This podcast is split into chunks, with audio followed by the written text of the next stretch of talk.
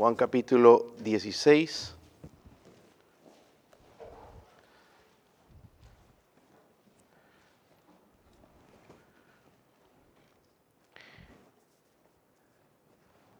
El versículo 32.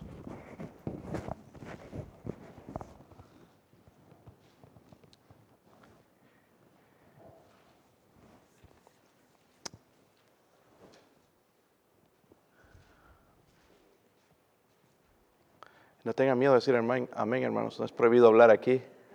Cuando mi hijo está aquí se nota. Él está chiquito, pero hace un ruido en casa. Y aquí somos más, ¿verdad? Entonces podemos ah, darle un poquito. Quizás no los escuchan allá en, en- en la casa, pero yo los escucho. ok. Y bueno, los hermanos dicen amén ahí en los teléfonos, vienen los amenes a veces, sí. es una bendición a los que están atentos, ¿verdad? Es, una bendición. Ah, gracias a Dios por ustedes, hermanos. El versículo 32, capítulo 16 de Juan, versículo 32, ¿lo tienen, hermanos? Vamos a leer ahí solamente un versículo. Dice, he aquí, la hora viene y ha venido en que seréis esparcidos cada uno por su lado y me dejaréis solo. Mas no estoy solo, porque el Padre está conmigo. Vamos a leerlo otra vez y poner un poquito más el sentido en esto. Dice el Señor Jesucristo, y aquí la hora viene y ha venido ya, en que seréis esparcidos cada uno por su lado y me dejaréis solo. Mas no estoy solo porque el Padre está conmigo. Padre, ayúdeme a hacer bendición a su pueblo, Señor. O qué necesidad tenemos, Señor, de este mensaje, de esta verdad, Dios mío, en nuestras vidas. Yo lo necesito, Señor, usted ha hablado a mi vida, a mi corazón a través de esto, Dios mío. Y le ruego también, Señor, que me ayude a hacer bendición, Dios mío, a su pueblo, Señor, mis hermanos que están aquí presentes, pero también aquellos, Señor, que están en sus hogares, eh, escuchándonos, Señor, oh Dios, por favor, que el Espíritu Santo se mueva, ayudándonos, Señor, en este momento tan, tan crítico, Dios mío, a atender al recurso que tenemos, Señor, la oración. Oro, Señor Padre, por su bendición en el nombre de Jesucristo. Amén. Eh, Pueden sentarse, hermanos. Eh, el capítulo 16, hermanos, el Señor Jesucristo les está dando las últimas enseñanzas a sus apóstoles, a sus discípulos. Va a ser crucificado, ustedes saben, pero también le da los beneficios de su partida, porque hay unos beneficios, no solamente ver todo esto como una tragedia, como prediqué la vez pasada, estaba en control de Dios, pero le da los beneficios. Ahí en el versículo 7, por ejemplo, quiero siempre usar un poquito el contexto, hermanos, de- del capítulo. En el versículo 7, por ejemplo, el mismo Señor les dice, pero yo os digo la verdad, os conviene que yo me vaya. ¿Quién quisiera que el Señor se vaya? Dice, os conviene que yo me vaya porque si no me fuera, el consolador, ese es el Espíritu Santo. El consolador no vendría a vosotros, mas si me fuere os lo en- enviaré. Y cuando Él venga, dice, convencerá al mundo de pecado, de justicia y de juicio. So, había unos beneficios entonces en que Él se fuera a enviar el Espíritu Santo. Luego en el versículo 31 hay algo interesante también ahí. Dice, Jesús les respondió, ¿a quiénes? A los apóstoles, a sus discípulos. Dice, Jesús les respondió, ahora creéis. So, el Señor sabía, conocía bien la fe de sus, de sus discípulos, pero ahora le va, les va a advertir de acerca de algo, de que la fe de ellos, porque Él sabía que tenían fe. Dios sabe en esta noche cómo está nuestra fe. El Señor sabía de la fe de los apóstoles, pero en este momento les, está, les va a decir, su fe va a ser sacudida, va a ser removida por un poco de tiempo. Miren el versículo 32, dice, he aquí, la hora viene y ha venido ya en que seréis, dice que, esparcidos, cada uno, dice, por su lado. So iba a venir una crisis, una crisis tan grande que iba a llegar el momento donde los apóstoles deja- dejaron, abandonaron al Señor y corrieron y dijeron, pues sálvese quien pueda, sálvese quien pueda, los discípulos, los apóstoles del Señor. Ahora, aquí en el, versículo 32, aquí está el mensaje en la, la otra parte, pero esto es lo que quiero yo predicar en esta noche. Y dice, y me dejaréis solo. Por parte humana me dejaréis solo. ¿Le han dejado solo alguna vez los hombres? Sí, ¿verdad? Eh, eh, pero no estamos solos en realidad. Y mire lo que el Señor nos enseña aquí. Entonces, está en el versículo 32, dice, mas no estoy solo. No estoy solo porque el Padre dice, está conmigo. ¿Qué está pasando? El Señor Jesucristo confía en su relación estrecha con, con su Padre. ¿ok? Incluso aún en el camino a la cruz. Él no dijo, ¿por qué me pasa esto? Pero él sabía, él sabía de la, la, comunión, la relación que tenía con, con, su Padre. En otras palabras, lo que hacía la diferencia en este momento de crisis, porque Él va a ser crucificado, va a ser abandonado por las personas que Él ama, pero está con el Padre. ¿verdad? él está confiando en esa relación con Él. ¿Qué es lo que hace la diferencia? La relación con el Padre. No estoy solo, dice. Mi Padre está conmigo. Eh, el, estar a solas con Dios. No sé si van entendiendo el mensaje, pero quiero hablar de eso, porque hoy en día todo está cerrado, menos el cielo. El cielo sigue abierto y podemos levantar nuestros ojos y hablar con nuestro Dios. Se cierran los negocios, se cierran los trabajos, se cierran los hospitales, pero el cielo no está cerrado, está abierto. Y es lo que quiero entonces en, esta noche, porque hermanos, es preocupante, pero la mayoría de cristianos no sabemos orar. No sabemos orar, por eso mismo descubrimos, descubrimos un cristiano que no ora. ¿Por qué? Cuando lo vemos preocupado, afanado, eh, carnal, Descubrimos rápidamente cuando no pasa a solas con su padre, ¿verdad? Mucho cristiano equivocadamente también piensa que si voy a un colegio cristiano, si iría a un colegio cristiano, aprendería a orar, o si voy al instituto bíblico, o si voy a la iglesia, voy a aprender a orar. La verdad, hermanos, que en ninguno de esos lugares tú aprendes a orar. Tú aprendes a orar cuando orando. En la Biblia dice en Mateo 6:6, mas tú cuando ores, entra en tu aposento y cerrada la puerta, ora a tu Padre que está en lo secreto y tu Padre que te ve en lo secreto te recompensará en público. So, aprendemos a orar orando, no en una academia, no en ningún lugar. Muchas de las oraciones de la gente, de los intelectuales, es, te puede hasta asombrar en la manera en que oran, pero quizás ni siquiera pasa el techo de su casa. Y la manera de orar, hermanos, es a través, orando al, Padre, y Él nos va a enseñar a orar. So, en el pasaje que leímos, el versículo 32, Jesucristo estaba hablando de lo que venía. ¿Qué venía? La cruz. Iba a morir, lo iban a abandonar, pero él recalca esto, hermanos, y es bien importante para nosotros en este tiempo, mas no estoy solo. No estoy solo porque el Padre está conmigo. Hay unas fotos que están publicando bastante tristes. Uno que cae al hospital no puede recibir visitas. Pero es mucho más triste, por ejemplo, los ancianitos que están en los asilos no pueden ver a sus seres queridos. Y están allá saludando con su manita en, el vidrio, todos viejitos ya, ¿verdad? Ahí saludando a los seres queridos, los seres queridos al otro lado llorando porque no pueden dar un abrazo a su, ser querido. Y es triste verlos ahí, ¿verdad? Ahí adentro, en, esa soledad. Pero gloria a Dios que Dios nos, ofrece esto de no estar solos sino Dios está con nosotros, aún en lugar donde nosotros no pensamos. So, el problema, hermanos, que creo yo y que necesitamos eh, examinar nuestro corazón es aprender a estar a solas con Dios, estar a solas con nuestro Padre, porque va a cambiar totalmente nuestra vida. Y es lo que quiero compartir con ustedes, tres verdades, quizás hay más, acerca de este beneficio de aprender a estar a solas con Dios. Lo que yo he aprendido a través de estar a solas con Dios. Váyase a Génesis 32. Génesis 32. Versículo 24. Una historia maravillosa también dice aquí, hablando de Jacob.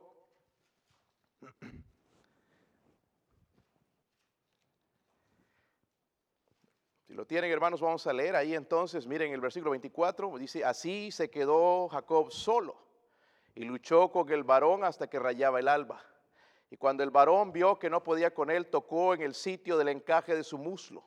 Y se desyuntó el muslo de Jacob mientras con él luchaba. Y dijo, déjame, porque raya el alba. Y Jacob le respondió, no te dejaré si no me bendices. Y el varón le dijo, ¿cuál es tu nombre? Y respondió Jacob. El varón le dijo, no se dirá más tu nombre Jacob, sino Israel porque has luchado con Dios y con los hombres y has vencido.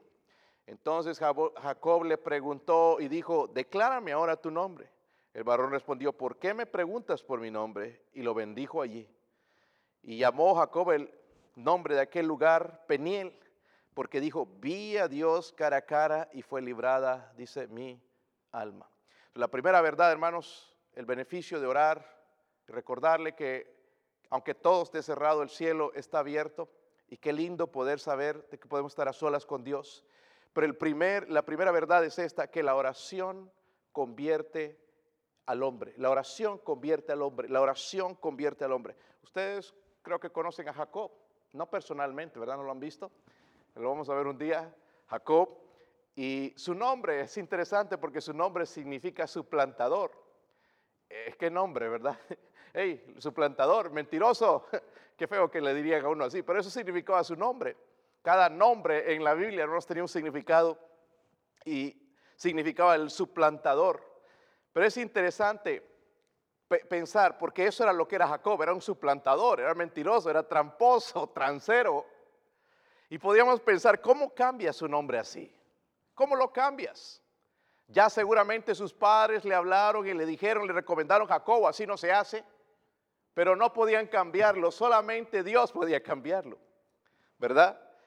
Y el secreto está en lo secreto, en el secreto de Dios, ¿verdad? Miren el versículo 24, otra vez dice, así se quedó Jacob, ¿qué? Se quedó, ¿qué? Solo, pero no solo, sino con Dios. Ahorita vamos a ver un momento porque la Biblia también nos descubre quién es ese varón con el que va a luchar. Y luchó, dice, con el varón hasta que rayaba el alba, por varias horas luchando con Dios, ¿ok?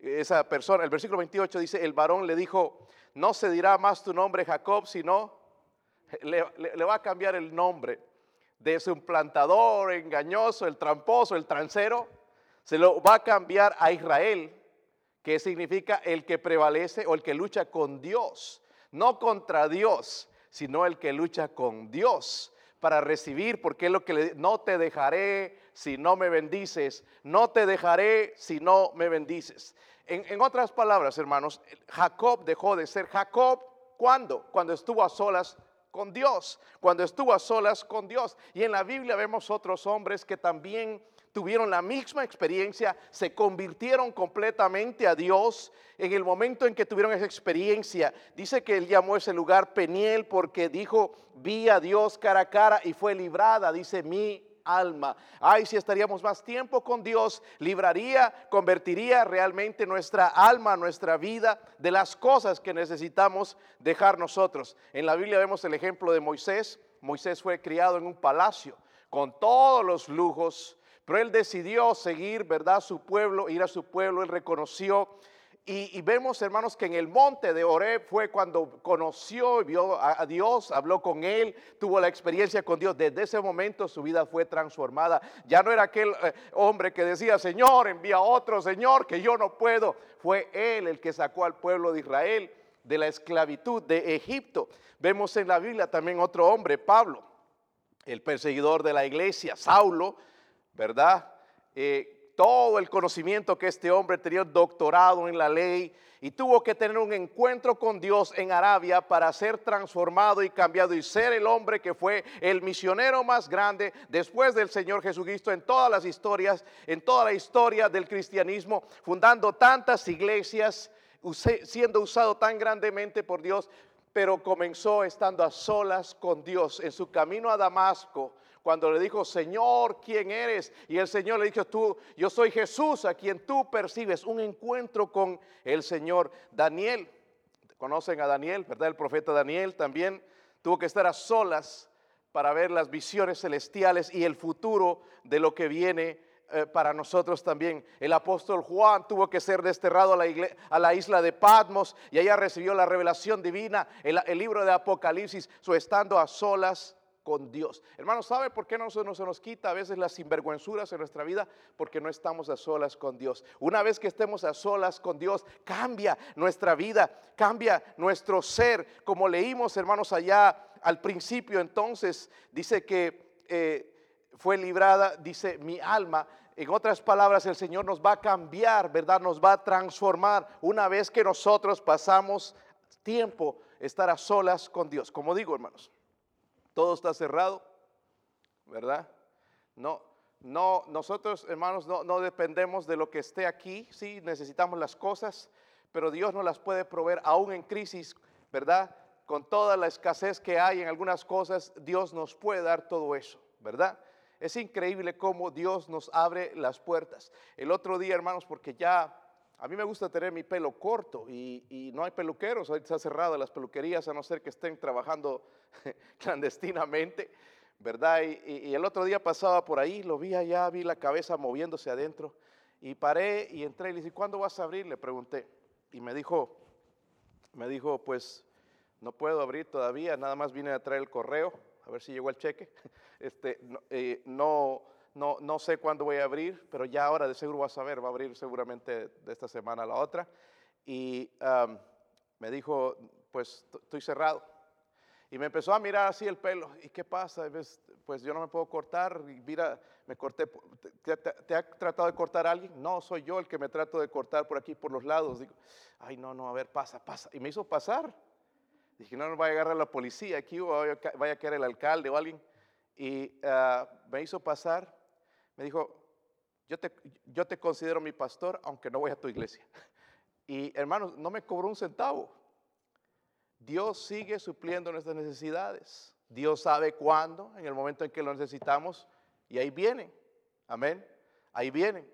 El Señor suple, el Señor pero lo importante, hermanos, es que aprendamos a estar a tiempos, lugares, buscar ese lugar secreto, nuestro aposento, el ropero, lo que sea, el monte, aunque no podemos ir a un parque ahorita, pero buscar algún lugar, estar solas con Dios, hasta prevalecer en oración, decir, Señor, no te dejaré si no me bendices, ayúdame, Señor, a agarrarme de ti, a conocerte, para que me cambies, me transformes. Ese encuentro con Dios es lo que va a convertir realmente nuestra vida. Porque no lo podemos hacer los hombres. No podemos convertir a nadie. Yo quisiera que mis hijos a veces sean de cierta manera, pero yo no puedo. Hay cosas que yo puedo, pero hay otras cosas que no. El corazón solamente es transformado por Dios. Y Jacob en aquel día le dijo, Señor, no te dejaré si no me bendices. Ya no va a ser tu nombre Jacob, sino va a ser Israel, porque has aprendido a luchar con Dios, a estar con Dios. Y su vida fue diferente. si usted estudia la vida de Jacob, fue diferente. So, la oración, hermanos, transforma, amén cambia, nos cambia, ¿verdad? Convierte al hombre. Número dos, miren en Hechos 12, el versículo 5. ¿Qué más hace la oración?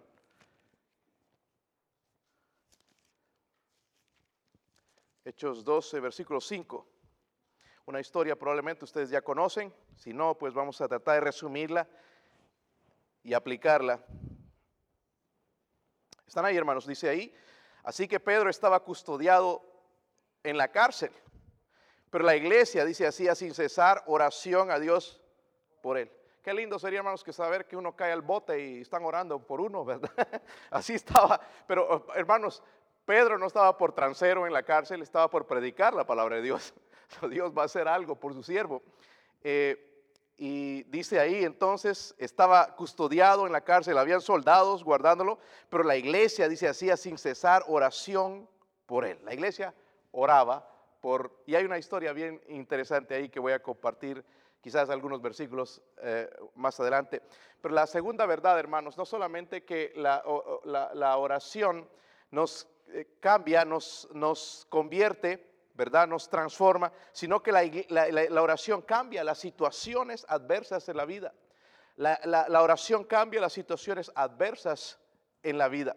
Pedro, vemos a Pedro, hermanos, esperando, iba a ser ejecutado, si usted ha leído ya el contexto, lo iban a matar por eh, predicar el Evangelio, por ser un seguidor de Cristo. Pero la iglesia, hermanos, no tenía poder para sacarlo, no, no tenía influencia, no ve, tú lo vas a sacar, tú conoces a Herodes, lo podemos sacar, no había, no había poder humano para librarlo. Pero sí el cielo estaba abierto. Y entonces la iglesia oraba, usó el poder que ellos tenían, orar para salvarlo. Los miembros orando, dice sin cesar, orando para que él fuera suelto. En el versículo 7, mire el, desenlace entonces de la historia. El versículo 7, están ahí. Ya después de que, mira, la iglesia está orando, Pedro está durmiendo en la cárcel, y he aquí que se presentó un ángel del Señor y una luz resplandeció en la cárcel. Y tocando a Pedro en el costado le despertó diciendo, levántate pronto. Y las cadenas se le cayeron de las manos. Le dijo el ángel, ciñete y átate las sandalias. Y lo hizo así. Y le dijo, envuelve, envuélvete en tu manto y sígueme. Y saliendo le seguía, pero no sabía que, que era verdad lo que hacía el ángel, sino que pensaba que veía una... la, la historia hasta es un poquito graciosa. Nuestro Dios tiene sentido del humor. En el versículo 10 dice, habiendo pasado la primera y la segunda guardia, él pasó por toda la, guardia, dice, llegaron a la puerta de hierro que daba a la ciudad, la cual se abrió por sí misma y salidos pasaron una calle y luego el ángel se apartó de él. Miren, entonces Pedro volviéndose en sí dijo, ahora entiendo verdaderamente que el Señor ha enviado su ángel y me ha librado de la mano de Herodes y todo lo que el pueblo, y todo lo que el pueblo de los judíos esperaba. Eso fue librado. Y vemos aquí entonces, hermanos, que la oración cambia las situaciones adversas de la vida. O eh, puertas de hierro se abrieron ni aún Pedro entendía lo que estaba pasando, pasaba la guardia y recién cuando salió dijo, oh, se dio cuenta de todo lo que Dios había estado, cómo Dios había abierto esa puerta de hierro. Quizás hay situaciones así en nuestra vida y el único que, puede cambiar la situación es nuestro Dios. los médicos nos pueden decir una cosa, pero Dios tiene el punto final, en nuestra, la opinión final. él va a resolver nuestros problemas, hermanos. Él cambia esas situaciones adversas en nuestra vida. Lo vemos en la vida de Pedro. Allá en Marcos 11, 24 dice, por tanto os digo que todo lo que pidiereis orando, creed que lo recibiréis y os vendrá. Y os vendrá. la oración, hermanos, convierte una persona, convierte el alma. Pero la oración también cambia las situaciones adversas. Y estamos escuchando de muchas hoy. Hermanos, este ha sido un año bien diferente para nosotros. Cambió nuestra vida. Desde la entrada del año comenzamos a ver cosas que no esperábamos. Ha empezado a cambiar Dios nuestros planes. Ha cambiado nuestra situación, nuestra manera de vivir. Ha cambiado todo. Ha cambiado la vida de mucha gente que lo ha dejado sin sus seres queridos. Gracias a Dios no hemos escuchado hasta ahora de algo así pero puede pasar. Estamos cada día más cerca a la muerte. Cada vez se va acercando más a nosotros. Y tenemos que estar orando los unos por los otros. Confiados, hermanos, en que Dios puede cambiar. Todavía sigue siendo Dios, el Dios de Jacob, el Dios de Abraham, el Dios de Elías. Ese es el Dios nuestro. Él cambia las situaciones cuando Él quiere. Él no está, hermanos, rascándose la cabeza y pensando, wow, ¿qué, voy a hacerle ahora? ¿Cómo le voy a hacer? ¿Qué, qué vacuna vamos a poner contra este coronavirus? Él sabe exactamente. Y nada más con una palabra de su boca cambia la situación. En cada situación, hermanos, que hemos visto, vemos un ángel, una persona que Dios envía para cumplir su plan. Que Dios nos ayude, hermanos, a aprender a estar a solas con Dios parece que la situación nos quedáramos sin Dios. Mucha gente está preguntando, ¿dónde está Dios? Si Dios es bueno, ¿por qué permite todo esto? Es justamente por eso, porque Dios es bueno, que está permitiendo esta situación, porque Él quiere que todas las almas se arrepientan, que todos procedan al arrepentimiento. Él no quiere que nadie se pierda. Y es la manera quizás en abrir los ojos de la gente y que se vuelvan a Él y lo busquen a Dios. Yo no sé, hermano, si usted está pasando una situación adversa. Sabemos de hermanos en la iglesia que sí, pero Dios puede cambiarlas. Dios tiene la última palabra. tenemos que ir a solas con nuestro Dios, ¿verdad? Orar. Otra cosa, hermanos, acerca de la oración. Primero, convierte el alma, dijimos. Segundo, cambia las situaciones que nosotros no podemos. Váyase a Lucas 6, Lucas 6, el capítulo 6 de Lucas, el versículo 12.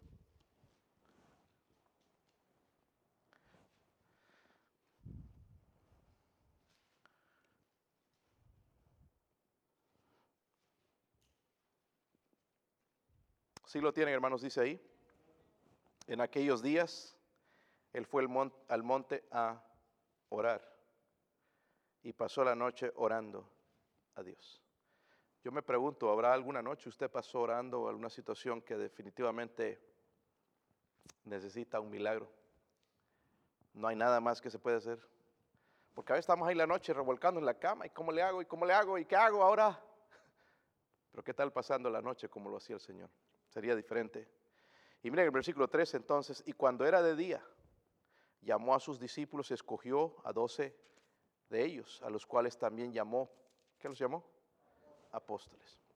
El último punto, hermanos, que Dios me ha enseñado a mí, que la oración completa al cristiano la oración completa al cristiano. Si vemos que Jesús, que es el Hijo de Dios, hermanos, oraba, ¿cuánto más necesitamos nosotros? ¿Cómo nos atrevemos a entrar a esta vida, hermanos, a entrar un día nuevo sin orar? ¿Cómo nos atrevemos a, a entrar en la lucha espiritual sin vestidura? Cuando la Biblia nos dice que nos vistamos de toda la armadura de Dios. Nos atrevemos a entrar a este mundo eh, a, los campos de Satanás, desnudos espiritualmente. El Señor oraba, dice, pasó toda la noche antes de elegir a los doce apóstoles. ¿Qué quiero decir con esto, hermanos? Que la oración nos completa. Porque cuando ya nosotros oramos podemos cumplir el propósito de Dios para que la voluntad de Dios se haga. Así lo hizo Dios, lo hizo Cristo con los apóstoles, bajo la voluntad de Dios. No que este me gusta, este me cae bien, no en oración. Estos van a ser, aunque dentro de ellos estaba el traidor, Judas Iscariote, el que le iba a entregar, pero era todo el propósito de Dios. ¿Qué tal si hubiera elegido puros buenos?